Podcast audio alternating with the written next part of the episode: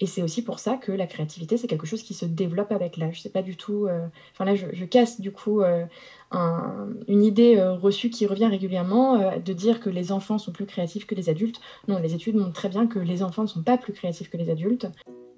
Bienvenue sur le podcast pour un plein épanouissement affectif et cognitif. Un podcast pour les parents, les professeurs et les éducateurs Montessori qui veulent plonger dans les neurosciences et la pédagogie Montessori. Je suis Céline Guerrero, maman, prof des écoles en dispo, réalisatrice de ce podcast et prête à tout pour que chaque enfant développe son plein potentiel. Pour ce faire, je forme les adultes à la pédagogie Montessori et je propose des outils aux parents et aux enfants qui sont scolarisés en école traditionnelle. Vous pourrez découvrir ma formation Montessori Neuroéducation sur mon blog montessori-apprendreautrement.com. J'ai également la chance de travailler avec l'équipe d'ERA Montessori. C'est un organisme de formation qui propose des formations de grande qualité avec un accompagnement pédagogique individualisé. Pour devenir éducateur Montessori, rendez-vous sur formationeramontessori.com. Je crée aussi des outils pour les parents et les enfants des écoles traditionnelles. Mon programme Apprendre à apprendre à la maison pour mieux réussir à l'école et Je mémorise la conjugaison s'adresse aux enfants du CE1 au CM2. Si ce podcast vous plaît, je compte sur vous pour partager les épisodes qui vous plaisent avec vos amis et vos collègues et pour laisser un commentaire sur votre plateforme d'écoute. Et une note de 5 étoiles si vous êtes sur Apple Podcast. C'est la meilleure solution pour donner de la visibilité au podcast et contribuer vous aussi à développer le plein potentiel de chaque enfant. Pour ce 106e épisode, j'ai échangé avec une spécialiste de la créativité, Anaëlle Camarda, qui est aujourd'hui enseignante en psychologie du développement et en psychologie sociale. Lors de son doctorat, elle a fait une thèse sur la créativité. Donc après s'être présentée, Anaëlle a défini ce qu'est la créativité, car comme elle l'a expliqué, pour pouvoir étudier la créativité, il faut se mettre d'accord en amont sur ce que c'est. Elle a ensuite décrit l'expérience de Dunker, une expérimentation très connue, et expliqué ce qu'est l'effet de fixation. Puis nous avons enchaîné avec l'inhibition, donc les fonctions exécutives, et les trois systèmes cognitifs. Pour terminer, Anaëlle nous a parlé de son expérimentation en classe et comment on peut aider les enfants à être plus créatifs. Je laisse place à ma conversation avec Anaëlle Camarda. Bonjour Anaëlle, bienvenue sur le podcast. Bonjour. Donc je suis ravie de vous accueillir aujourd'hui pour parler de la créativité. C'est ça. Merci de, de m'accueillir du coup. Merci pour tout votre intérêt. Donc si je, me trompe, si je ne me trompe pas, vous êtes enseignante en psychologie du développement et en psychologie sociale. Oui, tout à fait. Enfin, je suis euh, postdoctorante à l'Université catholique de Louvain en Belgique et en même temps, en parallèle, du coup, je suis enseignante effectivement euh, pour des enseignements de psychologie euh, du développement et psychologie sociale. D'accord. Et c'est pen- euh, pendant votre euh, doctorat que vous avez fait une thèse sur la créativité, c'est ça? Oui, exactement. Je me suis, euh, je suis psychologue de formation, spécialisée en neuropsychologie et psychologie cognitive chez les enfants.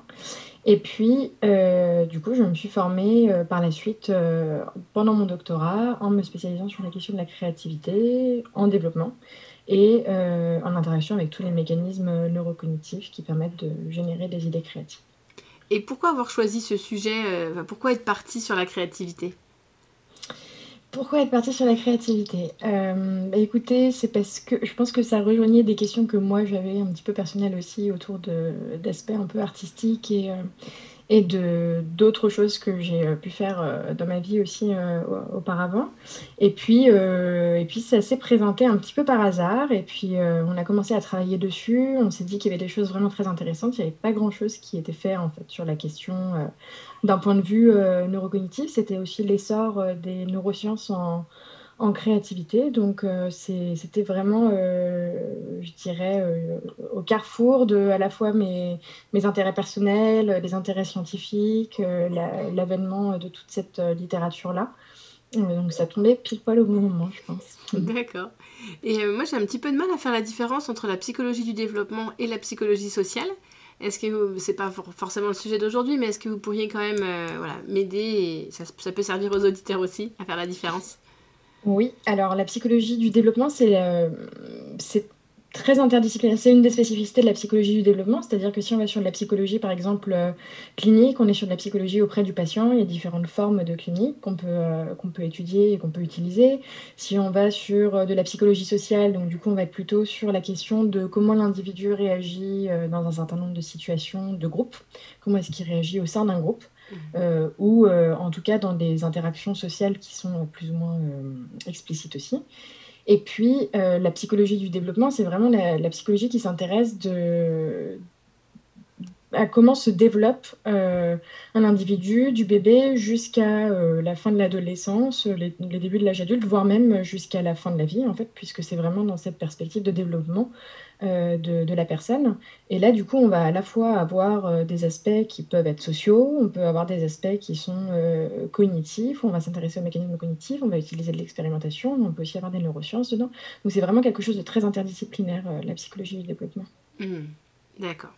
Et pour finir sur votre présentation, je crois aussi que vous, aviez envie de nous parler de Corécré, l'association. je ne sais pas si vous êtes la présidente de l'asso ou si vous intervenez dans l'asso, dites-nous tout. Alors, euh, je suis effectivement la présidente de l'association euh, du Corécré. Donc, le, le c'est tout un collectif qui a été créé initialement plutôt autour, de la question de la créativité. Euh, et puis finalement, ça a un petit peu évolué, c'est-à-dire que c'était un site de diffusion scientifique autour de la créativité.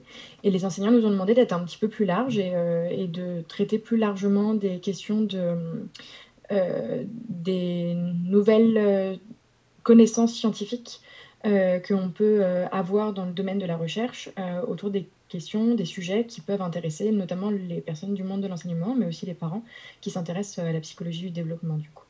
Et donc cette association, j'en suis la présidente, mais on est cinq fondateurs. Et puis, et puis elle permet à la fois de faire de la diffusion scientifique en ligne avec des articles de médiation scientifique, mais aussi avec des événements qu'on propose régulièrement avec des chercheurs.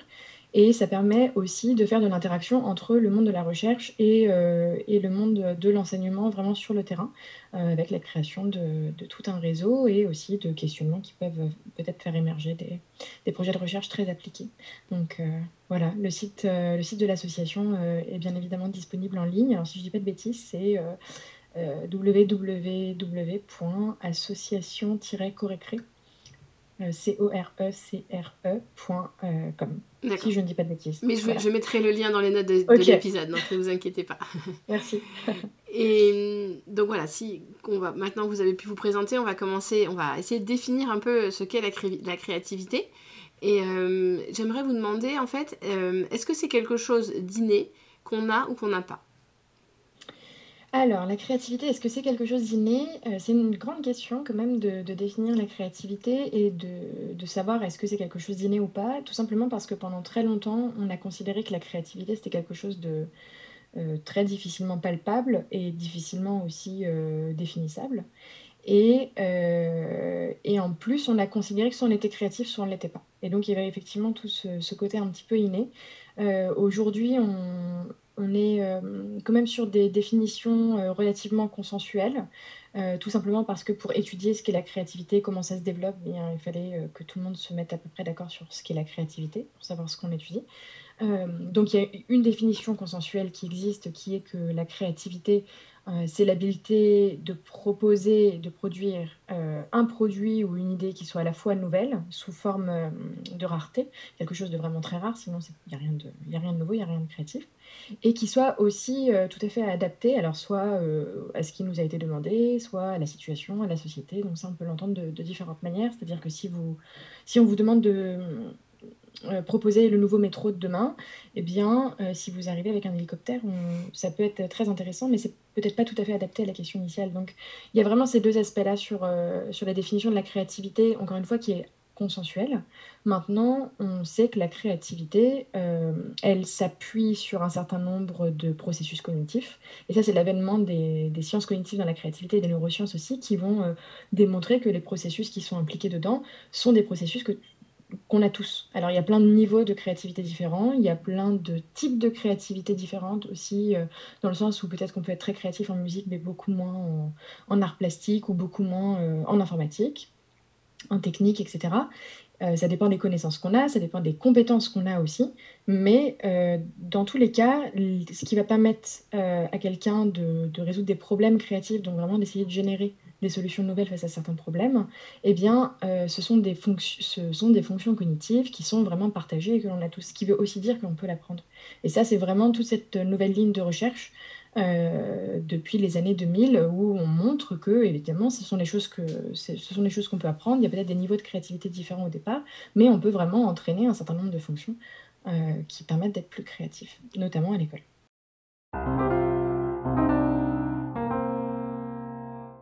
Avant d'écouter la prochaine question que je vais poser à mon invité, je voulais vous partager mon état d'esprit et vous emmener dans les coulisses du podcast. J'ai publié le premier épisode en novembre 2019 et depuis, j'ai publié plus d'une centaine d'épisodes. Je prends beaucoup de plaisir à échanger avec mes invités et je suis ravie de savoir toute la valeur que cela vous apporte. Le nombre d'écoutes augmente, je reçois quelques remerciements, mais très peu de commentaires ou de questions ou de propositions pour les prochains invités. Je me suis demandé si je n'allais pas arrêter, mais en même temps j'ai envie de continuer. Mais toutes mes activités bénévoles me prennent beaucoup de temps et d'énergie. Vous pouvez faire le calcul, 106 épisodes, entre 4 et 5 heures de travail par épisode. Aujourd'hui, j'ai besoin de votre soutien. Si vous écoutez régulièrement le podcast et si vous êtes conscient de la valeur que cela vous apporte, vous pourrez soutenir mon travail en vous abonnant pour 5 euros par mois. Vous trouverez le lien pour soutenir le podcast dans les notes de chaque épisode. Et maintenant, retournons à notre épisode du jour.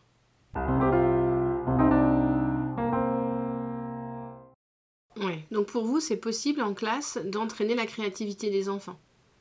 On peut entraîner en classe la créativité des enfants. Maintenant, il y a un certain nombre de choses euh, qui peuvent euh, bloquer la créativité en classe. C'est-à-dire que on, sait qu'il y a des blocages à la créativité qui sont de différentes natures, qui peuvent être cognitifs, qui peuvent être euh, sociaux. je crois qu'on va en discuter un petit peu après.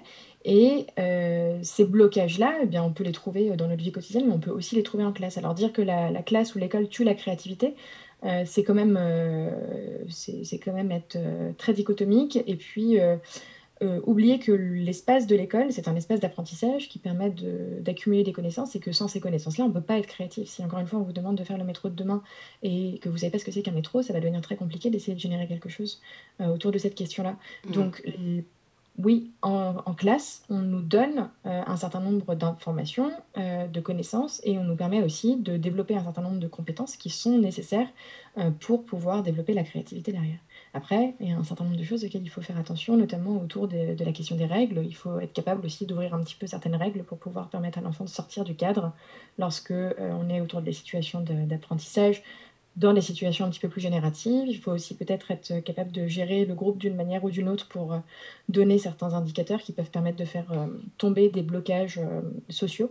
J'ose pas parler parce qu'on m'écoute, donc du coup je n'essaie pas de, donner des idées ou de les partager, etc. Tout ça, ce sont des, blocages qu'on connaît assez bien, mais malheureusement on les travaille peut-être pas assez en cas. Et est-ce qu'un cadre trop rigide avec un enseignant euh, voilà, qui ne laisse aucune... Enfin, la consigne, c'est la consigne, il faut la respecter absolument. Euh, un enseignant qui n'accepterait pas euh, l'erreur de la part des enfants. est-ce, que, est que ces conditions-là peuvent freiner la créativité? Alors, est-ce qu'elles freinent la créativité de l'enfant dans, dans tous les domaines et dans toutes les sphères de sa vie? Parce qu'il y a aussi la vie privée en parallèle où l'enfant peut vraiment s'entraîner, je ne sais pas, plusieurs euh, heures par semaine euh, autour de certaines, euh, de certaines activités créatives. Alors, est-ce qu'elle aurait un impact au quotidien? Ça, je ne sais pas très bien.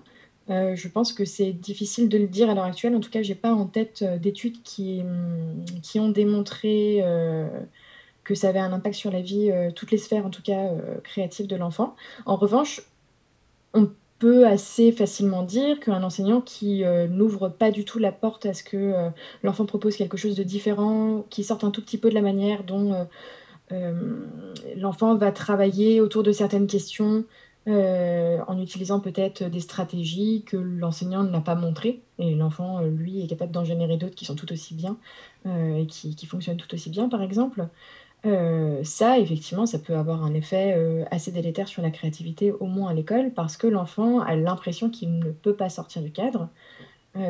et, du coup, il ne se permettra pas de, proposer quelque chose de nouveau. Et après, autour de la question de l'erreur, il y a un certain nombre d'études qui montrent bien que, que la peur de l'erreur, la peur de l'échec, ou en tout cas une forme de jugement autour de l'erreur, de ce qui est faisable, non faisable, etc., dès le départ d'une génération d'idées, peut vraiment contraindre la génération d'idées à des, à idées que l'on connaît très bien, que tout le monde va avoir, et donc du coup qui sont très peu créatives. Hmm, d'accord. Et pour reprendre votre, votre exemple du métro, euh, si on ne sait pas ce que c'est le métro, on ne peut pas euh, penser à un métro différent. Donc est-ce que ça signifie que pour s'appuyer sur quelque chose de nouveau, il faut pouvoir s'appuyer sur nos connaissances euh, précédentes? Oui, alors de toute façon, dans, tous les cas, il y a des études et des théories qui montrent euh, très bien, qui euh, modélisent très bien le fait que lorsqu'on veut générer quelque chose de nouveau, on s'appuie sur nos propres connaissances. On va être bloqué par un certain nombre de connaissances.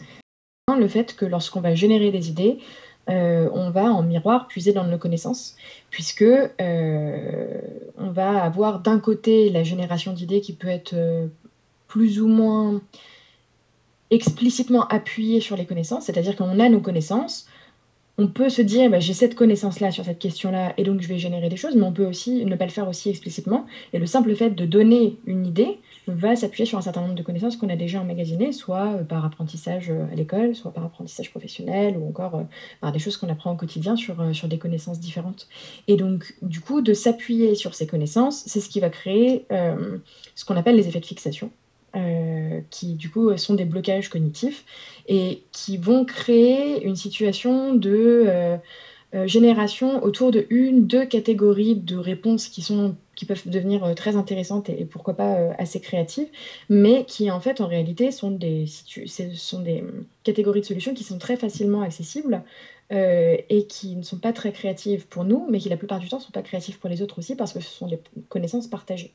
Si on parle du métro, si euh, demain on parle, euh, je sais pas moi, de la couleur du métro, bon, on a une idée de quelle est la couleur du métro parisien au moins, et donc on peut, on a ces connaissances-là emmagasinées, on peut s'appuyer dessus, et la plupart du temps elles sont partagées, encore une fois. Mais on peut aussi aller sur des choses qui, qui sont beaucoup plus intéressantes. On peut aller modifier, je sais pas moi, je dis des bêtises parce que je connais pas très bien les métros du coup, mais mais on peut très bien aller s'appuyer sur euh, les matériaux qui sont utilisés pour, euh, pour euh, créer le métro et peut-être donner des aspects tout à fait novateurs à, la, à la forme, mais peut-être aussi à l'utilité d'un certain nombre de choses dans le, dans le métro qui permettraient de repenser l'utilisation, l'utilisation pardon, des utilisateurs dans le métro, etc. Et donc, du coup, le simple fait d'avoir des connaissances, ben, ça permet d'aller puiser dedans, mais d'être explicitement amené à utiliser d'autres formes de connaissances et de faire des liens avec des choses qu'on n'utiliserait pas en premier lieu. Alors là, ça permet vraiment de faire ce qu'on appelle des expansions conceptuelles, donc d'aller attraper des choses nouvelles dans des, euh, dans des liens avec d'autres connaissances et là, de devenir beaucoup plus créatif. Quand, vous dites ça, ça me fait repenser à la vidéo que vous m'aviez envoyée et euh, la personne au départ parlait du masque de plongée, le masque de décathlon qui a servi euh, euh, pour la Covid en réanimation. Et voilà, je mettrai le lien dans, dans les notes de l'épisode parce que cette vidéo était en plus bien faite, dynamique, voilà, ça donnait vraiment envie d'aller jusqu'au bout.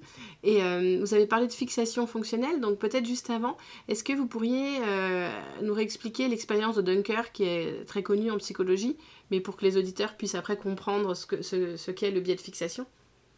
Oui, alors du coup, euh, l'expérience de Dunker, c'est effectivement une expérience princeps et, très bien connue parce que c'est une des premières qui démontre que dans la résolution de problèmes créatifs, euh, on va être coincé et biaisé par un certain nombre de connaissances que l'on a à notre disposition.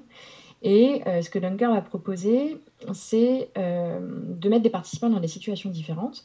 Mais la, situation vraiment qu'il va tester, c'est celle-ci. En fait, le participant rentre dans une pièce et devant lui se trouve une table. Et sur cette table, il va y avoir plusieurs objets, dont des allumettes, une bougie, une boîte qui contient des punaises et puis euh, d'autres euh, d'autres objets euh, qui, eux, ne sont pas très utiles, en fait, et qui sont là un petit peu pour détourner l'attention des participants.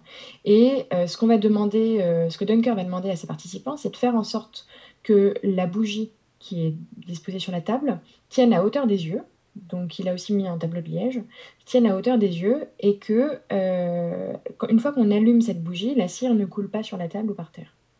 Donc il faut être capable de trouver un moyen de faire en sorte qu'elle tienne à hauteur des yeux, donc qu'elle ne tienne pas par magie. Euh, il faut vraiment qu'elle s'appuie sur quelque chose, évidemment.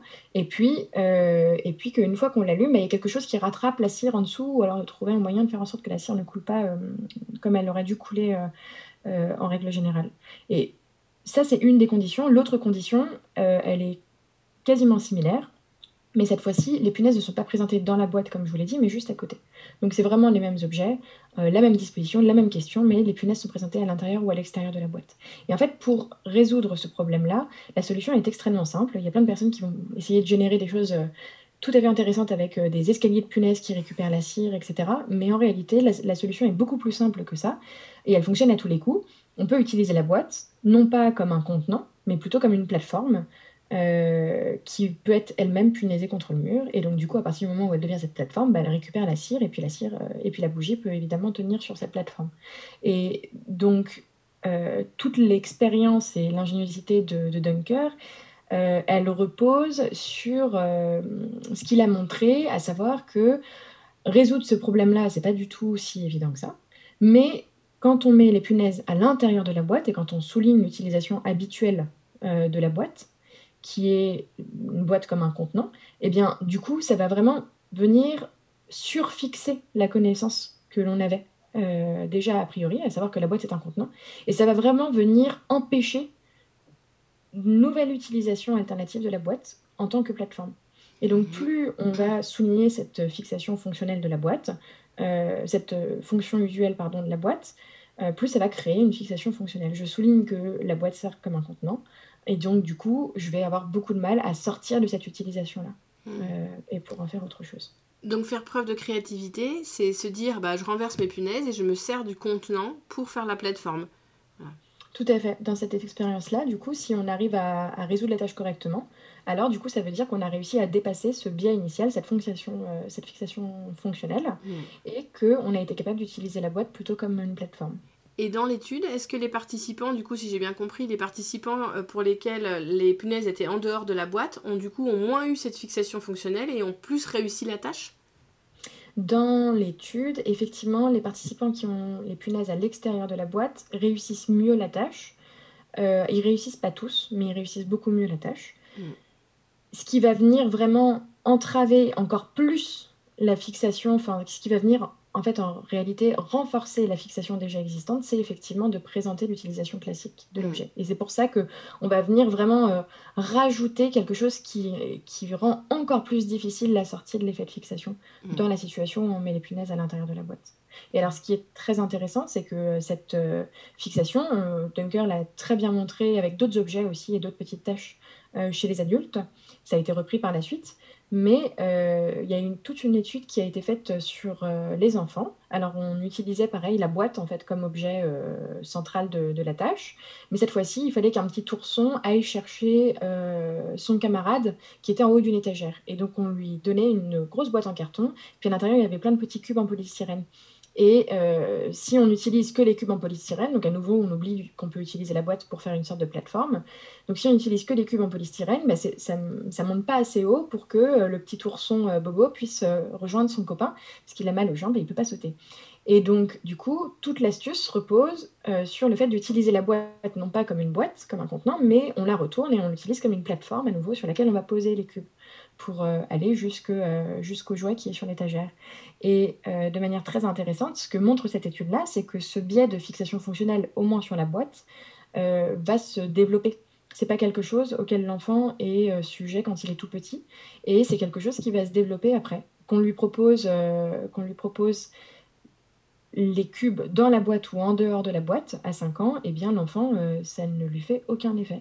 c'est aussi mmh. compliqué dans une situation que dans l'autre. Ils réussissent pas tous, mais euh, ça va pas avoir un effet encore plus délétère de montrer que euh, la boîte d'habitude ça s'utilise comme un contenant. Après, à partir de, euh, à partir de 6-7 ans, et eh bien là on va voir des, une modification et ça va émerger. Hmm. c'est intéressant. Et, c'est un biais universel du coup? Alors, c'est un biais universel, oui et non, c'est-à-dire que là je, je, viens de parler du développement de la fixation.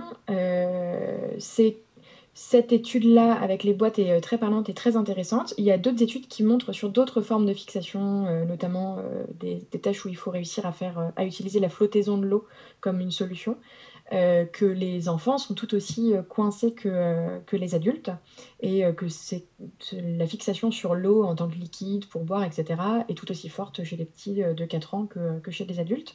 Donc, on va avoir une question, les biais en fait. Vont pouvoir se retrouver chez quasiment tout le monde. ils peuvent être de nature un petit peu différente, mais ils vont se retrouver chez quasiment tout le monde. Par contre, euh, ça va dépendre des connaissances qui sont associées. Et il y a certaines personnes, du coup, qui vont euh, être plus sujettes à certaines connaissances qu'à d'autres connaissances. Et on peut imaginer que dans les questions de culture, euh, on, ait des, personnes qui soient plus ou moins biaisées aussi selon les informations culturelles. Est-ce que c'est le cas sur la tâche de Dunker, par exemple, avec les bougies, ou sur celle avec les, les petits-enfants et les boîtes? Euh, ce sont des tâches qui ont été utilisées au moins pour celle de Dunker dans plusieurs pays. On retrouve les mêmes biais parce que ce sont des objets qui sont euh, assez universels. Hum, maintenant, si on faisait ça avec des questions et des biais qui sont très culturels, on pourrait très bien s'attendre à ce que certaines cultures aient plus de facilité à sortir des effets de fixation. Mais dans mmh. tous les cas, euh, l'esprit humain va avoir tendance à créer des sortes d'automatismes euh, au fur et à mesure de l'apprentissage, je vais apprendre très vite qu'une table, bah, ça, va avec une, ça va avec une chaise, la plupart du temps. Et c'est tout à fait normal que j'automatise euh, des liens entre certaines choses. Et donc, du coup, on va euh, avoir un automatisme qui est tellement fort que ça va créer des effets de fixation dans un certain nombre de situations. Encore une fois, les effets de fixation peuvent varier d'une personne à une autre, mais dans tous les cas, on va avoir ces effets qui vont émerger à cause d'une forme de système très intuitif de pensée. Et là, vous êtes en train de bifurquer sur les trois systèmes cognitifs, si j'ai bien suivi. Oui, mais euh, je ne sais pas si vous voulez en parler maintenant ou. Si, si, si. Bah, J'avais une question, mais peut-être que euh, ma question c'était quel est le lien entre les trois systèmes cognitifs et la créativité? Mais peut-être qu'avant, ce serait bien de repréciser ce que sont les trois systèmes cognitifs. Oui, alors euh, les trois systèmes cognitifs, ils, émergent initialement, en fait il y a les théories du double processus qui émergent initialement grâce euh, notamment à Daniel Kahneman, mais il y a déjà des prémices euh, en amont. Daniel Kahneman qui, qui démontre que dans les situations de dans les situations de décision, dans les situations de raisonnement, on peut avoir des biais et on peut ne pas être logique. Et alors même que si on prend par exemple les théories piagétiennes ou les théories du développement initiale, euh, on va avoir euh, l'idée que l'esprit humain se forme de manière à être de plus en plus logique et à la fin de l'adolescence, ou en tout cas à l'âge adulte, ben, on est beaucoup plus logique que chez les enfants. Et en fait, en réalité, ce qu'on va observer, c'est que même à l'âge adulte, on a un certain nombre de raisonnements qui ne sont pas logiques et on peut se tromper, on peut être piégé d'une manière ou d'une autre. Alors ça fonctionne dans tout un tas de situations. Et ce que va pouvoir modéliser Daniel Kahneman assez rapidement, c'est que on a deux modèles euh, on a deux, systèmes de pensée qui euh, vont être en compétition, si on peut dire ça comme ça, avec un premier système qui est très intuitif euh, et qui est relativement automatique. C'est ce système-là qui va être à l'initiative de la création des effets de fixation, notamment dans la créativité, puisque on va avoir automatisé un certain nombre de connaissances, un certain nombre de stratégies qu'on va utiliser dans certaines situations, parce que la plupart du temps, ça fonctionne très bien et qu'on n'a pas besoin de les remettre en cause, mais dans un certain nombre de situations, euh, ça va mener à, l'utilisation de connaissances ou de stratégies qui finalement ne sont pas adéquates et qui ne permettent pas de résoudre le problème. Et de l'autre côté, on aurait un second système qui, lui, serait beaucoup plus analytique, plus lent, beaucoup plus coûteux d'un point de vue cognitif, euh, mais qui euh, permettrait d'utiliser les bonnes connaissances, les bonnes stratégies d'association, etc., pour aller chercher des choses qui, vont être... Qui, vont être beaucoup plus pertinentes pour la tâche à résoudre. Et c'est Olivier Houdet qui va rajouter dans toute cette modélisation quelque chose de très intéressant, et c'est grâce à toutes ces études qui, qui, ont été réalisées euh, chez les enfants. Euh, il, démontre, il démontre très bien dans plein de situations différentes que finalement, ce qui va permettre le passage du système 1 à ce second système, ben, ce n'est pas quelque chose d'automatique, mais c'est la capacité à détecter et à bloquer ce premier système pour pouvoir ensuite passer sur le second système de pensée. Et ça, c'est quelque chose de vraiment très important, y compris en, créativité. Euh, on a réutilisé ce modèle triadique dans le domaine de la créativité. On l'a testé par plein de, biais différents. Et euh, on a bien démontré que, effectivement, dans la créativité, on va avoir un certain nombre d'effets de, fixation qui vont émerger à cause d'automatismes euh, liés à nos connaissances, et qu'il va falloir être capable de les détecter, mais surtout de les inhiber, donc de bloquer la survenue de ces connaissances automatiques, l'utilisation de ces connaissances automatiques, pour pouvoir ensuite passer sur un autre système de pensée, encore une fois, qui cette fois-ci est plus lent, plus coûteux, et qui, euh, lui, va permettre de faire des expansions conceptuelles beaucoup plus importantes. Mais le simple fait de discuter euh, de ce modèle triadique-là dans le domaine de la créativité et de démontrer qu'on a besoin de ces fonctions de contrôle pour euh, contrôler l'émergence d'idées et l'utilisation de connaissances automatiques très faciles d'accès pour nous, pour passer sur quelque chose d'autre et que c'est ce qui nous permet d'être créatif, eh bien ça veut dire que la créativité c'est pas automatique. Et donc si on revient un tout petit peu sur la question de l'inné, peut-être qu'il y a un certain nombre de personnes qui ont des compétences qui sont, euh, déjà un petit peu plus développées que d'autres ou qui ont des facilités autour de certaines questions, autour de la créativité ou de capacités, je sais pas autour de la musique, autour de la peinture, etc. Mais pour autant, être capable d'être créatif, c'est aussi utiliser un certain nombre de fonctions cognitives qu'on sait être euh, euh, partagé euh, chez euh, la plupart des personnes. Et surtout, c'est aussi être capable de les entraîner, ces fonctions-là. Et plus on va se développer jusqu'à la fin de l'adolescence, et plus ces fonctions-là vont devenir matures. La créativité, c'est quelque chose qui se développe avec l'âge. C'est pas du tout. Enfin là, je, casse du coup une idée euh, reçue qui revient régulièrement euh, de dire que les enfants sont plus créatifs que les adultes. Non, les études montrent très bien que les enfants ne sont pas plus créatifs que les adultes. Ils sont fixés différemment, peut-être qu'ils peuvent vous donner des choses qui peuvent vous étonner un petit peu plus. Mmh, ouais, c'est super intéressant. Et euh, donc ce que vous dites, ça veut dire que l'inhibition cognitive, elle est nécessaire pour générer des idées différentes et en rupture avec les premières idées qui arrivent. Oui, l'inhibition cognitive, elle est vraiment très impliquée et elle est nécessaire. On l'a démontré euh, par euh, le biais de plusieurs euh, expérimentations. Déjà des expérimentations qui ont été faites qui montrent que plus on est bon en inhibition cognitive sur un certain nombre de tâches qui sont très classiques, par exemple des stroupes, où il faut inhiber la couleur de, enfin, la, lecture d'un mot pour donner la, couleur de l'encre du mot. ça, ce sont des tâches qui sont classiquement utilisées. Bah, meilleur on est sur ces tâches-là, meilleur on va être aussi sur les tâches de créativité. Maintenant, il y a aussi dans la littérature euh, un très grand débat autour de ces questions-là, il y a des études qui montraient tout à fait l'inverse. Mais on a tranché un petit peu cette, euh, cette discussion-là il y a quelques années en montrant euh, par un paradigme de double tâche, donc on met les, les, individus dans deux tâches en même temps, simultanées, notamment avec une tâche de créativité qui permet de tester les effets de fixation et la capacité d'en sortir. si on retire par le biais de cette double tâche. Si on retire les capacités d'inhibition d'une personne, elles sont trop centrées sur une autre tâche, donc elles ne sont plus disponibles pour faire la tâche de créativité, eh bien, euh, on fait complètement chuter les performances de créativité des individus. Et notamment la capacité à sortir des effets de fixation. Alors, je ne sais pas si c'est très clair, mais l'idée générale, c'est que euh, si on n'a pas ces compétences d'inhibition à notre disposition, alors du coup, on n'arrive pas à sortir de l'effet de fixation initial, et donc on va tourner en rond. Euh, pendant un petit temps. Si j'ai bien compris, vous proposiez aux participants deux tâches et il y avait une tâche qui prenait déjà, qui leur demandait déjà de faire preuve d'inhibition. Donc du coup, mm. ben, ils pouvaient, ils avaient plus, plus de ressources possibles pour la tâche créative. Exactement. Cette, euh, ces tâches-là, enfin ces, euh, ces fonctions-là, dont l'inhibition cognitive, c'est ce qu'on appelle des fonctions exécutives. Et elles sont, ce sont des fonctions de, de, très haut niveau qui se développent jusqu'à la fin de l'adolescence, qui sont associées vraiment à des régions cérébrales qui se développent aussi, encore une fois, jusqu'à la fin de l'adolescence. Et ce sont des, euh, des, fonctions de haut niveau qui prennent euh, un coût cognitif important. On ne peut pas faire ça complètement de manière automatique parce que c'est trop coûteux. Et mmh. surtout, comme c'est très coûteux, alors ce sont des ressources qui sont euh, épuisables. Mmh. Et donc on va épuiser les capacités d'inhibition cognitive sur une tâche, mmh. de manière à ce qu'elle ne soit plus disponible sur la tâche de créativité. D'accord. Donc on a, on a besoin d'inhiber pour être créatif. Oui, Exactement. Et si je peux aller un tout petit peu plus loin du coup sur ces questions-là, nous on a beaucoup travaillé autour de la question de, de l'inhibition cognitive avec, euh, avec Mathieu Cassotti, euh, qui est au laboratoire de psychologie du développement.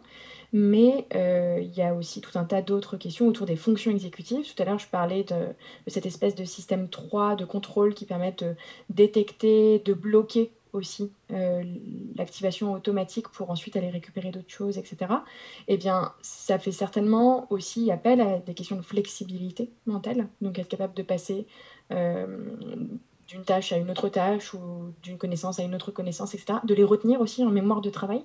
Donc dans cette mémoire qui est épuisable aussi, à nouveau, ce sont des fonctions exécutives. Euh, c'est cette mémoire qui est à court terme, qui permet de retenir quelques secondes d'une information jusqu'à 5-6 informations, voire enfin, c'est 5 euh, plus ou moins 2. Donc, euh, si vous êtes très fort, vous pouvez aller au-delà de 7. Et de pouvoir les manipuler aussi. Si on vous Mmh. donne un numéro de téléphone, euh, si je, je vous donne tous les numéros et à la fin je vous dis c'est quoi le, der- le dernier en partant de la fin ou de l'avant-dernier, eh bien c'est de la mémoire de travail, Mmh. capable de tout retenir et de manipuler. Et pour être créatif, eh bien du coup on a besoin aussi de toutes ces fonctions-là, d'être capable de passer d'une catégorie de solution à une autre, de les maintenir en mémoire de travail pour se rappeler de ce, de ce qu'on a déjà donné, d'aller un petit peu plus loin, etc. Donc ces fonctions exécutives, depuis, euh, depuis une dizaine d'années, euh, peut-être quasiment 20 ans maintenant, euh, la littérature de la psychologie de la créativité, elle s'intéresse beaucoup à leur implication dans euh, les tâches de créativité parce qu'elle démontre justement que la créativité, ben, c'est pas automatique, ça fait appel à des fonctions de contrôle. Et, euh, et ces derniers temps, il y a des très jolies études qui viennent de sortir encore qui montrent à quel point toutes ces fonctions-là sont importantes euh, pour, pour les tâches de créativité, que ce soit sur de la fixation ou que ce soit sur d'autres formes de créativité aussi. Oui, donc en fait, euh, si j'ai bien compris, les fonctions exécutives, mémoire de travail, inhibition, flexibilité, elles sont indissociables et elles fonctionnent ensemble. En fait, on n'a pas besoin juste d'une, c'est les trois qui fonctionnent ensemble.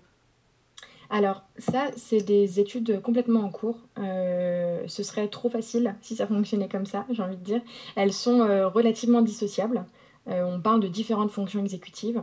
Et une même fonction exécutive, on peut se demander à quel point est-ce qu'elle est euh, spécifique à un domaine ou est-ce qu'elle est plutôt euh, générale l'inhibition cognitive dans la créativité. Est-ce que c'est pareil que si on fait une autre tâche d'inhibition cognitive dans d'autres domaines, dans le raisonnement ou dans la, je sais pas moi, la résistance à des biais dans des situations grammaticales, etc. Et donc ça, c'est vraiment des études qui sont, qui sont en cours qui sont dans plein de domaines différents aussi. Là, on parle beaucoup de créativité, mais dans tout un tas d'autres domaines de développement de l'enfant ou même chez les adultes, Mm. euh, on teste toutes ces questions-là. Et pour l'instant, bah, il y a des études qui montrent que euh, les fonctions peuvent, euh, peuvent évoluer ensemble, ça oui. Il y en a d'autres qui montrent qu'elles peuvent être dissociées, et puis il y en a qui montrent que ça peut être domaine spécifique ou domaine général. D'accord. Mais dans, si on, alors ma phrase était peut-être trop générale, mais par rapport à la créativité, vous aviez pas dit juste avant qu'on avait besoin des trois en même temps, de se rappeler de l'avant-dernier chiffre, donc d'utiliser aussi notre mémoire de travail, de passer d'une info à l'autre, de faire preuve de, de flexibilité, on sait qu'elles sont toutes impliquées dans les tâches de créativité. à Est-ce qu'elles sont impliquées au même moment? Ou est-ce qu'elles sont impliquées sur des moments différents Euh, Pour l'instant, on, on patauge encore un petit peu euh, dans les études. Mais on sait qu'elles vont être nécessaires. On sait que plus vous êtes bon en fonction exécutive, plus vous avez des chances d'être bon aussi en créativité. Hmm. D'accord. Donc aujourd'hui, en fait, les neurosciences, elles remettent au cœur du débat l'implication des fonctions exécutives, la, la- des fonctions exécutives dans la génération d'idées créatives. Oui, complètement. Euh, les- grâce aux neurosciences, on a eu vraiment euh, une survenue, donc il y a quelques années, hein, une quinzaine d'années, il y a vraiment eu euh, des études qui ont démontré que les, les fonctions exécutives, et en particulier du coup les régions qui sous-tendent les fonctions exécutives au niveau cérébral, sont très impliquées dans des tâches de créativité.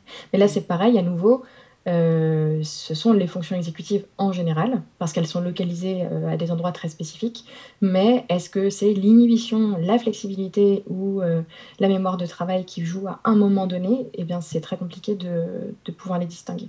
Hmm, je comprends. Et hum, je crois que vous, vous menez des recherches-interventions dans les écoles. Enfin, je ne sais pas si vous appelez ça des recherches-interventions, des groupes de formation-action. Peut-être. On, on les appelle euh, parfois euh, d'une manière, parfois d'une autre, mais c'est effectivement des, des recherches euh, interventions et des, des recherches participatives avec les enseignants. Il y en a qui ont déjà été menées, il y en a d'autres qui sont en cours avec, avec des groupes d'enseignants du coup. Et effectivement, on a développé ces, ces recherches-là euh, sur demande des enseignants initialement.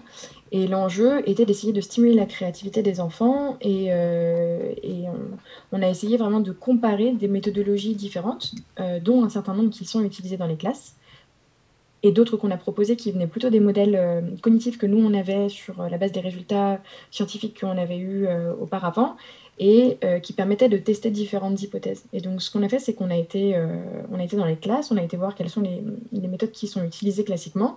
Euh, je sais que ça c'est un grand débat, mais il y a une des méthodes qui est beaucoup utilisée qui est euh, l'utilisation d'exemples. Euh, on va donner un exemple de la manière dont il faudrait faire pour être créatif à l'enfant. Donc, par exemple, on pourrait lui demander de faire des dessins à la manière de Picasso. On va travailler autour de ce que va proposer Picasso, pourquoi est-ce qu'il fait les choses de telle ou telle manière, qu'est-ce que le cubisme, etc. Et puis on va, lui, on va demander à l'enfant d'essayer de générer des choses. Alors, effectivement, l'enfant va générer un certain nombre de choses euh, nouvelles et en même temps il va essayer d'une certaine manière de copier un petit peu euh, la manière de faire de l'artiste. Mais c'est le cas euh, en art plastique, mais on peut aussi retrouver ce même type de choses-là évidemment dans la littérature, dans les, par exemple les cours de français où on va écrire à la manière d'un artiste, ou, enfin d'un auteur pardon, où on, va, on va travailler à partir d'exemples de, de textes. Comme, le, le petit chaperon rouge, par exemple, où euh, on, voilà, c'est sauf qu'il est plus rouge et on invente une autre histoire, c'est ça? Exactement. On peut euh, travailler autour de, euh, typiquement, sur, sur ce, cette arrivée en école pour observer ces méthodes-là. Effectivement, les, enseignants demandaient aux enfants de générer des, des rédactions sur moderniser euh, le petit chaperon rouge. Donc ils avaient déjà vu des contes modernisés, ils avaient déjà vu le petit chaperon rouge d'un autre côté, puis il fallait qu'ils modernisent le petit chaperon rouge. Bon, la difficulté, c'est que euh, un mauvais exemple, entre guillemets, donné à l'enfant peut avoir des effets extrêmement délétères. Si on donne des exemples qui sont dans la fixation de l'enfant, mais c'est le cas aussi chez les adultes évidemment, si on donne un exemple euh, qui est dans la fixation de, l'individu, alors on va renforcer la fixation. Ça va avoir un petit peu euh, l'effet de, de, la tâche de Dunker de tout à l'heure. Donc par exemple sur le petit chaperon euh, rouge, bah, il y avait un, des enfants qui a donné un petit chaperon vert, et alors là, à la fin, on avait les, les petits chaperons de toutes les couleurs, mais ça n'avait pas vraiment modernisé le petit chaperon. Ah oui, d'accord. Et déjà, c'est le parallèle avec la boîte. La boîte qui sert à contenir les punaises ou la boîte qui sert à résoudre la tâche. Et là, si un enfant dit vert, ils vont tous euh, utiliser des couleurs différentes, mais ils n'auront pas modernisé le compte. Exactement. Alors tous, je sais pas, mais en tout cas vraiment beaucoup parce que ça va leur donner euh, une facilité d'accès à cette euh, à ces premières idées-là qui sont euh, très faciles. On sait tous ce que c'est que les couleurs, on les connaît bien et puis ça ouvre un petit peu la boîte de Pandore des couleurs. Et alors là, c'est facile de générer dans cette catégorie de solutions-là, alors qu'il y a des enfants qui allaient beaucoup beaucoup plus loin sur, euh, sur ce qu'est le petit chaperon rouge, sur le fait qu'il va devoir utiliser euh, du beurre et, euh, pour aller voir sa grand-mère, etc. Et donc, du coup, qu'il pouvait jouer sur tout un tas d'autres éléments beaucoup plus intéressants.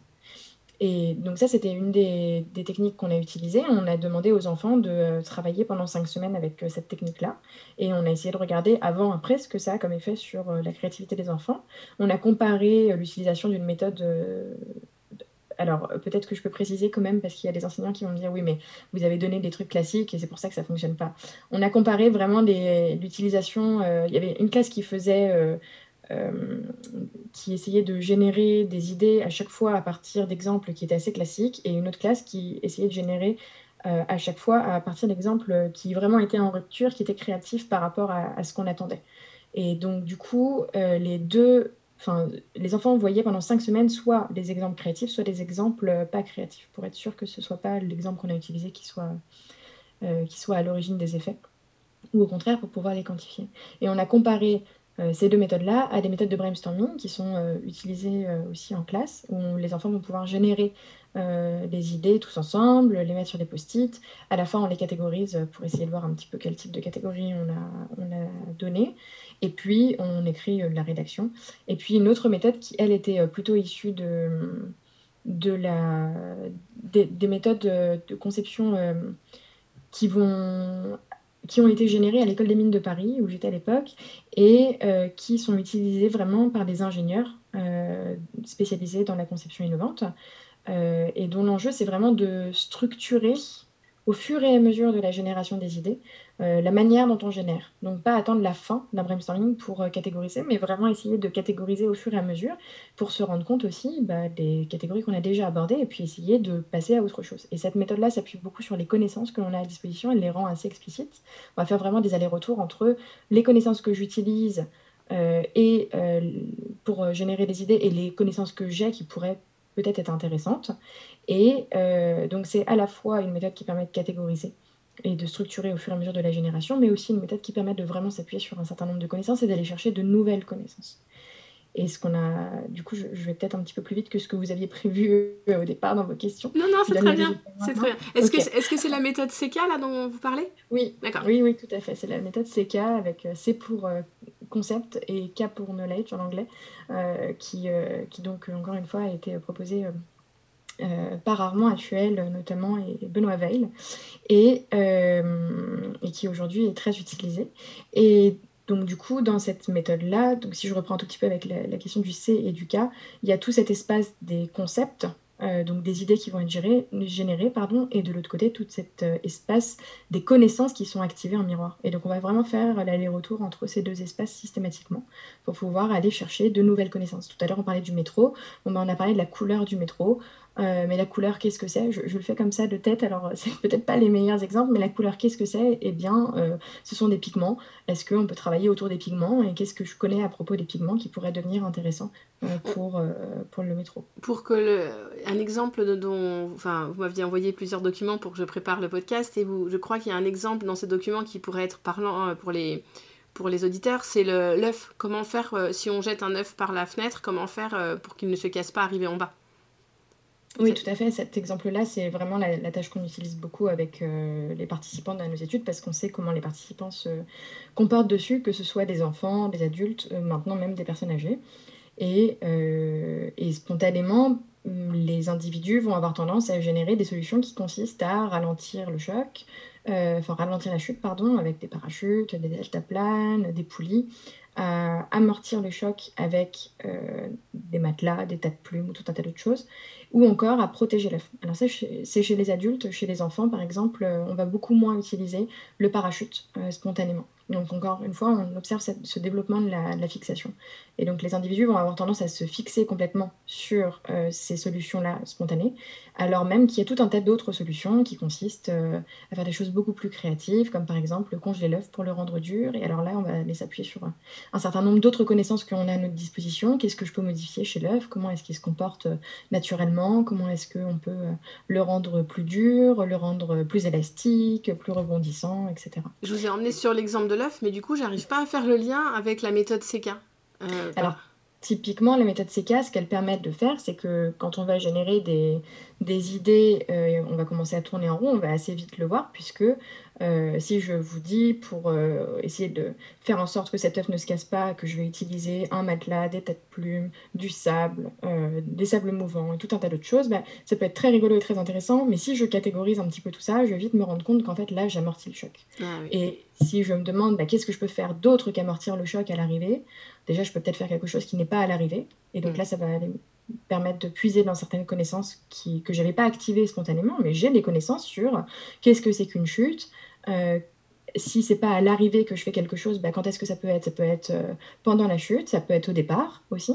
Mm. Et donc du coup, tout de suite, là, si je vous dis, bah, ça peut être pendant la chute, euh, ou même allons un peu plus en rupture, ça peut être au départ. Qu'est-ce que je peux faire avant de jeter l'œuf pour pas qu'il se mm. casse? Bah, Je peux le casser avant, par exemple.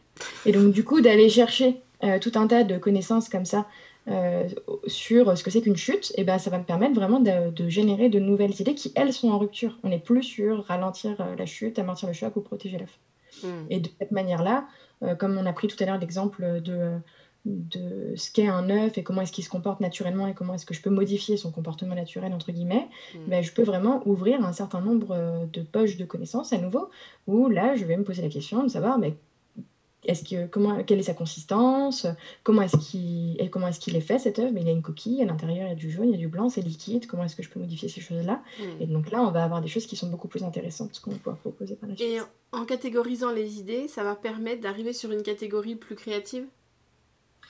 En catégorisant les idées, euh, en les organisant, ça permet de trouver des stratégies pour aller chercher d'autres choses. Hmm il, y a effectivement euh, tout le travail qui va être fait autour de la catégorisation qui est très intéressant. Où c'est pas si simple que ça de catégoriser. On peut faire des catégories, mais de trouver en quoi ces catégories elles sont vraiment intéressantes ou pas, ça, euh, sentir la valeur de la catégorie, ça c'est quelque chose qui peut se travailler. Et, euh, et d'avoir une catégorie, mais comme je l'ai fait juste avant, en fait, ça me permet de pouvoir trouver l'opposé de la catégorie, ou en tout cas d'autres catégories qui pourraient être qui pourraient être mises en parallèle. Donc si j'utilise quelque chose à l'arrivée euh, de la chute et qui consiste à amortir le choc, ben, je peux tout de suite me dire, mais si je l'utilise à l'arrivée de la chute, mais ça ne consiste pas à amortir le choc, qu'est-ce que ça peut être d'autre? Et hop, je peux hmm. retourner chercher des informations, des connaissances. Hmm, de la même manière, du coup, on peut faire ça à plein de niveaux. Si dès le départ, je me dis, mais en fait, je n'utilise pas de dispositif, du tout, aucun dispositif, mais qu'est-ce que je peux faire d'autre? Alors là, je peux aller peut-être sur des choses autour de, de l'environnement, de la modification de la gravité, ou tout mhm. un tas d'autres choses que je n'avais pas perçues au départ. Et donc d'avoir une, organisation au fur et à mesure de la génération, ça permet à la fois de euh, détecter dans quoi est-ce qu'on tourne en rond, donc où sont nos biais, mais aussi ça permet d'expliciter euh, ce qu'on a déjà travaillé, ce qu'on a déjà exploré, pour pouvoir essayer d'attraper des ficelles qui nous permettent de repartir vers d'autres directions et de récupérer d'autres connaissances. Hmm. c'est très intéressant. Et, oui c'est quelque chose qui est modélisé par la théorie CK très bien et se former à, CK c'est tout à fait possible euh, par euh, les enseignements qui sont dispensés à l'école des mines. Euh, je vous invite à aller regarder. Mais c'est aussi quelque chose qu'on va faire pas tout à fait naturellement parce que c'est justement l'intérêt de cette méthode-là que d'être explicite sur les opérateurs qu'on peut utiliser et ça donne vraiment des billes cognitives entre guillemets pour pouvoir aller un petit peu plus loin et réfléchir à quelles sont les, stratégies que je peux utiliser. Je peux utiliser des stratégies euh, d'opposition. Si je fais pas ça, bah alors qu'est-ce que c'est que de faire l'inverse? Ou mm. euh, d'aller vraiment réouvrir des poches de connaissances, etc. Donc c'est très intéressant. Mais ça permet vraiment d'expliciter, en fait, si on, reprend un peu le modèle euh, en trois systèmes qu'on avait tout à l'heure, ça permettait pour nous, et c'est pour ça qu'on l'a utilisé, d'expliciter ces trois modèles-là. J'ai d'un côté des idées qui arrivent en premier, qui sont très automatiques et qu'on va pouvoir générer tout de suite. Et en même temps, il va falloir les détecter, les mettre de côté pour ensuite aller chercher d'autres choses. Et il ne s'agit pas simplement de les détecter et de les inhiber, parce que si j'inhibe mais que je n'ai rien d'autre à activer derrière, bah, je n'en fais pas grand-chose de tout ça. Mm. Donc du coup, je vais être obligée de détecter, d'inhiber, mais en plus, dans cette théorie-là, enfin par cette méthode-là, on va donner vraiment des billes à l'enfant pour aller chercher d'autres connaissances. Et on va lui permettre d'expliciter ces mécanismes-là. D'accord. Donc c'est vraiment la différence avec le brainstorming qui lui euh, est de la générativité. Euh, c'est de la génération en collectif aussi, mais il n'y a pas de structure euh, des connaissances ni des idées au fur et à mesure. On va vraiment mmh. générer dans tous les sens. Et si on a des personnes qui sont si on a des groupes qui fonctionnent bien, si on a des personnes qui sont habituées à faire du brainstorming, qui se sont formées, etc., et qu'on a un, un, facilitateur, donc la personne qui gère le brainstorming, qui, elle, a vraiment les compétences pour réorienter, euh, alors du coup, le, brainstorming, le groupe peut très bien marcher, mais dans des situations où on n'a pas toutes ces dimensions-là qui sont réunies, et en fait la plupart du temps elles ne le sont pas, alors euh, un groupe de brainstorming, ça va avoir tendance à vraiment beaucoup se fixer euh, ensemble sur une idée qu'ils vont trouver très chouette, très sympa, très rigolote, voire même qui va plaire à la personne la plus populaire de la classe, et, euh, et, qui en fait en réalité euh, peut-être peut être en, dehors de la fixation, mais la plupart du temps sera dans la fixation parce que du coup ça permet à tout le monde de générer des choses. Hmm. Et pour les enseignants qui, qui nous écoutent, quel, euh, comment ils peuvent faire justement si, si jusqu'à présent ils s'arrêtaient à l'étape du brainstorming et que et ben, du coup tous les enfants, enfin un enfant propose une idée et tout le monde reste fixé sur cette idée, quel, comment un enseignant peut aider justement par, par la méthode CK alors, effectivement, par la méthode CK, c'est tout à fait possible, mais c'est pas une, euh, c'est une méthode euh, qu'on sait être un petit peu difficile euh, d'accès ou en tout cas d'entrée. C'est quelque chose qu'on peut tout à fait utiliser. Là, typiquement, sur les cinq semaines d'apprentissage, les enfants, au bout de deux semaines, trois semaines, ils savaient s'autogérer. On pouvait laisser complètement le groupe se gérer. Ils savaient que quand ils avaient généré un certain nombre d'idées, il fallait commencer à catégoriser. Et ils se le disaient entre eux. Donc, la personne qui était là pour faciliter, en fait, finalement, bon, elle était là plutôt à leur service pour écrire les choses au tableau plutôt que vraiment gérer le groupe. Mm. Euh, donc c'est quelque chose qu'on peut tout à fait apprendre, évidemment. Et pour ça, encore une fois, il faut euh, un petit peu de formation. Mais avant tout ça, on peut aussi utiliser les méthodes, euh, les, mécanismes qui, qui sont utile au, sein de cette méthodologie, donc notamment la catégorisation. Si on demande aux enfants de générer plein d'idées, on peut commencer à les catégoriser. Et une fois qu'on a des catégories, alors on peut s'appuyer dessus encore une fois. Ça, c'est quelque chose qu'on peut faire. Mm. Alors il faut savoir que les adultes euh, détectent, euh, ça c'est les, derniers travaux qu'on a fait, les adultes détectent très bien ce qui fait fixation et, ce qui est en dehors de la fixation, pour nous-mêmes, hein, pour soi. Mais euh, les, les adolescents et les enfants n'y arrivent pas. Et ça, c'est très important parce que du coup, un enseignant qui est avec des enfants ou des ados, eh bien, il faut qu'il soit là pour détecter à leur place. Mmh. On peut aussi leur donner des outils aux enfants. On peut leur dire, bah, tu mets à gauche tout ce qui est facile d'accès à toutes les premières idées que tu as eues, tu les mets vers la gauche. Euh, et on va essayer de un petit peu organiser schématiquement euh, ce système 1 et ce système 2. À gauche, c'est tout ce qui va être facile d'accès. Euh, et plus on va aller vers la droite, et plus on va aller vers des choses qui t'ont pris du temps, qui ont été coûteuses pour toi. Mmh. donc ça leur donne une petite idée de ce qui fait fixation versus euh, en dehors de la fixation. Hmm. Après, il faudra bien choisir les idées. Donc ça, c'est une des, une des méthodes. On peut aussi utiliser les exemples. Tout à l'heure, on parlait des exemples comme quelque chose de relativement négatif. Euh, parce, que, euh, parce que je vous parlais de l'histoire du petit chaperon rouge. Mais on peut aussi donner des exemples qui sont en dehors de la fixation de l'individu, et ça, ça va vraiment les stimuler lors de la génération d'idées. Par contre, ce qu'on montre aussi très bien dans cette euh, étude qu'on a fait avec les enseignants sur cinq semaines d'apprentissage, c'est que n'entraîner les enfants que avec des exemples, qui soient en dehors de la fixation ou à l'intérieur de la fixation chez les enfants, bah, ça va avoir les mêmes effets délétères, c'est-à-dire qu'à la fin, ça va simplement pousser les enfants à rentrer beaucoup plus vite dans la fixation et à n'explorer que la fixation. Donc entre avant et après, en fait, on augmente cette tendance à la fixation chez ces enfants-là qui ont eu cinq semaines d'apprentissage avec les exemples. Pourquoi Je ne peux pas exactement vous dire parce qu'en fait, je... ça, ce sont des, études qui sont en cours. Une des hypothèses, c'est qu'en fait, on les a renforcés dans leur sentiment d'efficacité créative, avec l'idée que puisqu'on leur donne des exemples créatifs, tout de suite, ils vont penser à des choses qui sont un peu plus créatives, puisque c'est en dehors de leur fixation. Et donc, ils vont avoir l'impression que spontanément, ils peuvent faire quelque chose de créatif tout seuls. Hmm. Et donc, on leur a donné aucune bille métacognitive euh, sur euh, bah, qu'est-ce que c'est que ma, ma fixation, comment est-ce que je fais pour en sortir, chose qu'on va donner dans la méthode CK du coup. D'accord. Ah ouais, c'est super intéressant. Voilà. Je, sais que c'est pas euh, c'est pas une méthodologie qu'on peut appliquer tout à fait directement et, et qui demande aussi à, l'enseignant de s'entraîner un petit peu de son côté. C'est-à-dire qu'il faut qu'il soit ouvert à ce que les enfants vont proposer parce qu'à partir du moment où on va mettre des barrières en disant que, que ce que l'enfant propose n'est pas intéressant, en fait, euh, on va aussi bloquer la génération des enfants. Il faut qu'ils se permettent d'aller chercher des choses qui sont, euh, qui sont complètement nouvelles, qui pour eux font référence, qui est, je sais pas, quelque chose dans leur vie quotidienne. Ils ont fait hier de la plongée et en fait ils trouvent ça très intéressant pour parler de l'œuf, eh bien pourquoi pas, allons-y. Et mm. essayons de déterminer la valeur de cette, euh, de cette idée-là. C'est pas tant l'idée en elle-même, mais c'est qu'est-ce qu'elle apporte? En quoi est-ce que la plongée, l'utilisation de l'eau, euh, cette réduction euh, de, gravité, ce genre de choses-là, va pouvoir être intéressante dans le cadre du, de la tâche de l'œuf, par exemple. Et mm. ça, c'est quelque chose que, qui est pas facile d'accès, enfin qui est pas facile au premier abord, parce que ça nous demande nous aussi de se mettre dans une situation un peu d'inconfort et de, mm. et et de se permettre d'aller vers des endroits où en fait on ne sait pas où est-ce qu'on va. Et c'est toute la difficulté de la créativité, on explore mais sans savoir où est-ce qu'on va. Donc c'est pour ça qu'il faut aussi être capable de, de structurer au fur et à mesure un petit peu. Je suis en train de me demander si on enfermait l'œuf dans un seau d'eau, enfin pas un seau mais une boîte remplie d'eau et bien hermétique, est-ce qu'il serait cassé ou pas à l'arrivée? Alors ça, euh, c'est la prochaine étape. Pour l'instant, on ne les a pas testé toutes ces solutions.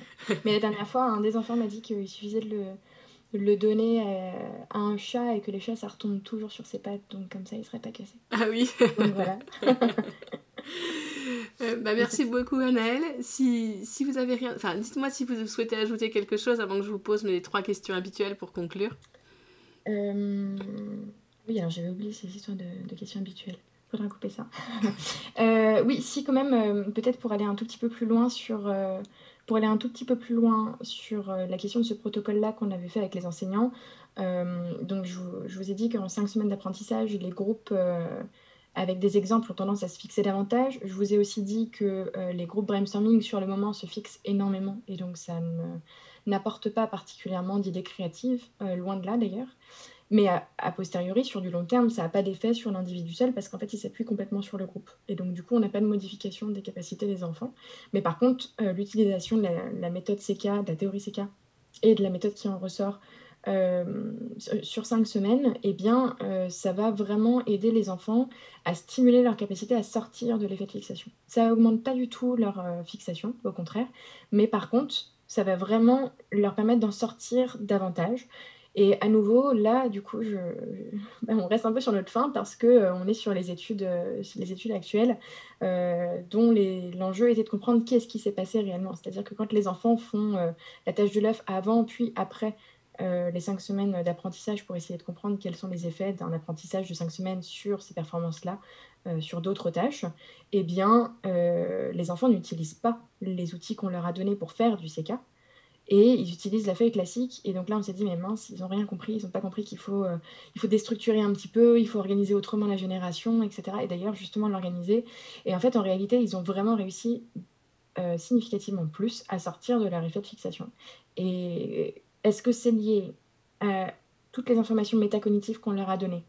Est-ce que c'est lié à leur apprentissage, à, à structurer au fur et à mesure la génération? Ou est-ce que c'est lié à tout simplement l'apprentissage et la catégorisation et à tirer les ficelles de la catégorie pour aller vers une autre catégorie d'idées, et eh bien ça, du coup, euh, ce sont les trois hypothèses qu'on a à l'heure actuelle et qu'on n'a pas tout à fait testées. D'accord. Et eh ben vous reviendrez sur le podcast dans quelques mois ou, années pour, pour, nous, pour nous en parler. On peut faire comme ça. Alors, est-ce que vous auriez une citation? Si vous n'avez pas de citation, c'est pas grave, vous allez nous partager un livre. Euh, une citation, attendez, je réfléchis parce que j'ai complètement oublié, mais je peux vous la donner a posteriori. Sinon. Oui, je peux la rajouter dans les notes de l'épisode au pire, s'il y avait une citation qui vous tenait à cœur. Il y a une, citation qui n'est pas tout à fait une citation, mais j'aime beaucoup cette euh, idée. Henry Ford disait que si on avait demandé aux, individus euh, comment est-ce qu'ils auraient voulu avoir, enfin ce qu'on aurait dû faire pour améliorer la voiture. pardon, attendez. Henry Ford avait disait que si il, avait demandé euh, aux individus ce qu'ils devaient faire pour améliorer leurs moyens de transport, euh, ils auraient simplement répondu que bah, ils auraient préféré rajouter des chevaux euh, pour aller plus vite. Et en fait, en réalité, lui, il est arrivé avec la voiture derrière, des premières formes de voiture, qui du coup étaient complètement en rupture avec ce qui était attendu, évidemment. Euh, et, c'est cette idée que euh, si on, reste coincé dans notre fixation, en fait, bon, bah, on peut aller en, incrémentant des choses qui peuvent être plus intéressantes, mais parfois il faut se laisser la possibilité de, sortir, d'aller en rupture et euh, de proposer des choses que, y compris d'autres personnes n'accepteraient pas. Mmh. c'est intéressant. Et est-ce qu'il y a un livre que vous aimeriez partager avec les auditeurs? Alors je réfléchis aussi. Un livre que je voudrais partager avec les auditeurs. Euh, oui, certainement. Ah, il y a plein de livres. Et ils sont pas forcément sur la créativité. Euh, je peux vous donner ça après? Oui, on peut faire ça. Vous m'envoyez et puis je le rajoute après. Et on va terminer avec euh, soit un coup de cœur, soit un coup de gueule. Alors peut-être pas sur la créativité, mais peut-être sur l'éducation. On peut élargir un peu. un coup de cœur ou un coup de gueule? Bah, J'aimerais bien faire les deux, mais je vais choisir alors peut-être un peu plus le coup de gueule. Euh, autour de. C'est pas de l'éducation en, général, c'est peut-être encore complètement accolé à la créativité. C'est cette idée vraiment que la créativité, enfin que l'école tue la créativité. On l'entend euh, partout, ça fait des milliers de vues, euh, des millions de vues même sur YouTube et, et sur TED, avec régulièrement des personnes qui, qui prônent plutôt leurs croyances que, que les, résultats de, les résultats scientifiques. Et il y a plein de choses qui montrent que l'école, ça tue pas la créativité. Au contraire, le fait de stimuler les fonctions exécutives, ça stimule la créativité. Le fait que euh, on puisse permettre aux enfants de ne pas avoir peur de l'échec, bah, ça stimule la créativité. C'est des choses qui sont faites euh, plutôt euh, au niveau Montessori. On va avoir aussi tout un tas de, de démonstrations que l'école, c'est important pour l'enfant, pour la sphère de développement social, mais aussi du coup scolaire, évidemment, de l'enfant. Et ça, ce sont des choses qui sont importantes pour se développer personnellement, mais c'est aussi des choses importantes pour le développement de la créativité. Alors voilà, mon, coup de gueule, c'est de dire il faut arrêter sur l'école tue la créativité. L'école, parfois, elle n'aide pas la créativité, ça c'est vrai, mais dans ces cas-là, alors il vaut mieux plutôt euh, diffuser des vraies informations scientifiques et puis, euh, et puis permettre justement aux enseignants qui sont de bon cœur euh, de récupérer les, les billes actuelles de la recherche pour pouvoir s'en emparer sur le terrain. J'aime bien, j'aime bien votre coup de gueule. Merci beaucoup, Anaëlle. Merci beaucoup à vous. Vous plongez dans la pédagogie Montessori et la neuroéducation, ma formation en ligne, Montessori, une pédagogie en cohérence avec le fonctionnement du cerveau, vous attend. Vous trouverez toutes les informations sur mon blog, montessori-apprendreautrement.com ou dans les notes de l'épisode. Et n'oubliez pas de laisser un commentaire et une note de 5 étoiles si vous êtes sur Apple Podcast. À la semaine prochaine!